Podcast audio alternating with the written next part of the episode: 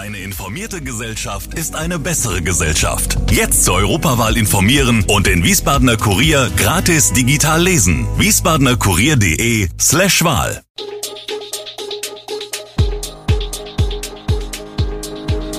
Gude, unser morgendliches News Update. Das Wichtigste aus Wiesbaden für Sie im Überblick. Guten Morgen aus Wiesbaden an diesen 1. November. Verein kämpft weiter für Straßenbahn in Wiesbaden. Richie kommt 2023 doch noch nach Wiesbaden und Galeria Karstadt Kaufhof will Filialen schließen. Das und mehr hören Sie heute im Podcast. Exakt zwei Jahre ist es her, dass sich die Wiesbadenerinnen und Wiesbadener mehrheitlich gegen die Citybahn entschieden haben. Jetzt meldet sich der Verein Wiesbaden Neubewegen erneut zu Wort. Man brauche die Straßenbahn doch, heißt es in einer Mitteilung. Die Situation sei für die Nutzer des ÖPNV schlimmer denn je. Damit spielt der Verein auf die aktuelle Situation bei SW Verkehr an. Weil dort Personal fehlt, wurden seit dem Ende der Sommerferien die Busfahrten reduziert. Für eine Landeshauptstadt sei die aktuelle Situation peinlich, heißt es von Wiesbaden neu bewegen. Deshalb hält der Verein weiter an der Idee einer Straßenbahn fest. Diese könnten mehr Passagiere transportieren, der Bedarf an Fahrpersonal sei dagegen niedriger. Ein neues Konzept müsse her, sobald dies nach Ablauf der gebotenen Frist von drei Jahren nach dem Entscheid möglich ist. Diese Frist Ende 2023.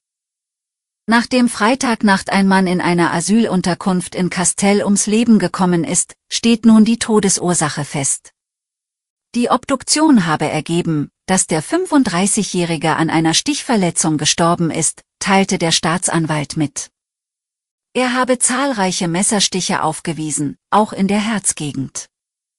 Zwei Frauen und der mutmaßliche Täter wurden ebenfalls mit einem Messer verletzt. Sie befinden sich noch im Krankenhaus und sind derzeit nicht vernehmungsfähig. Lebensgefahr bestehe laut Staatsanwaltschaft allerdings nicht. Die Ermittler gehen davon aus, dass es sich bei den Beteiligten um Paare handelte. Zumindest der getötete Mann und die beiden Frauen hätten in der Asylunterkunft gewohnt, so ein Polizeisprecher. Die Identität des mutmaßlichen Täters sei noch nicht abschließend geklärt. Warum die Auseinandersetzung derart eskalierte, ist ebenfalls weiter unklar. Gute Nachrichten für Fans der Soul-Musik, Popstar Lionel Richie kommt 2023 doch noch nach Wiesbaden. Der Ticketanbieter Eventim kündigt das Konzert des Musikers für den 21. Juni um 20 Uhr in der Brita Arena an. Karten gibt es laut Eventim in Kürze im Vorverkauf. Laut der Facebook-Seite des Veranstalters Wild Love Music startet der Vorverkauf am 4. November.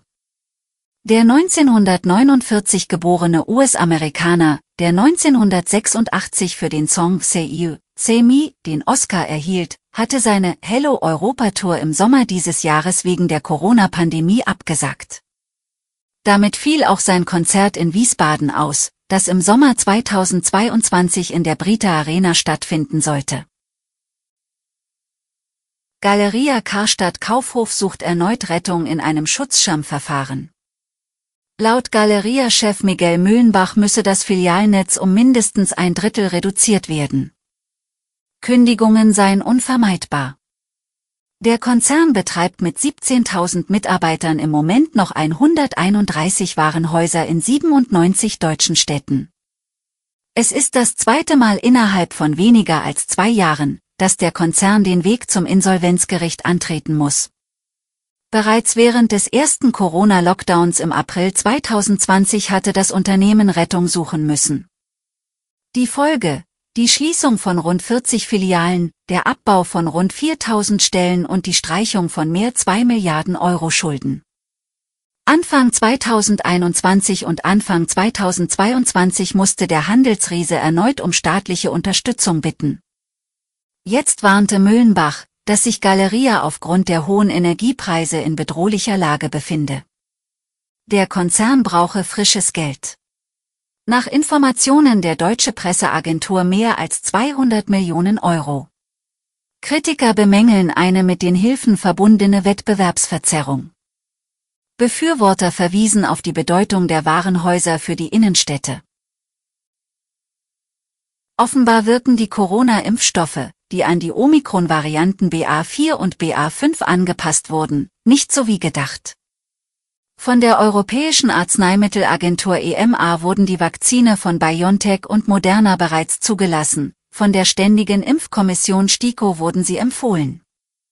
Studienergebnisse aus den USA zeigen jetzt allerdings, dass die Wirkung der angepassten Booster nur ähnlich der von bereits genutzten Impfstoffe sein könnte.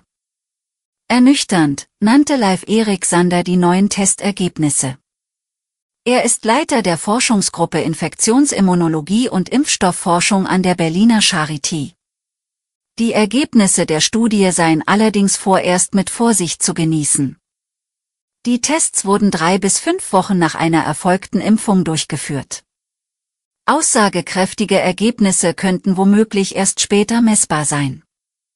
Auch die Studienautoren selbst räumen ein, dass noch Folgeuntersuchungen erforderlich seien.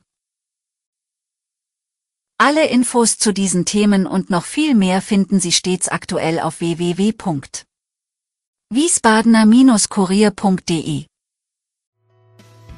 Gude Wiesbaden ist eine Produktion der VRM von Allgemeiner Zeitung, Wiesbadener Kurier, Echo Online und Mittelhessen.de.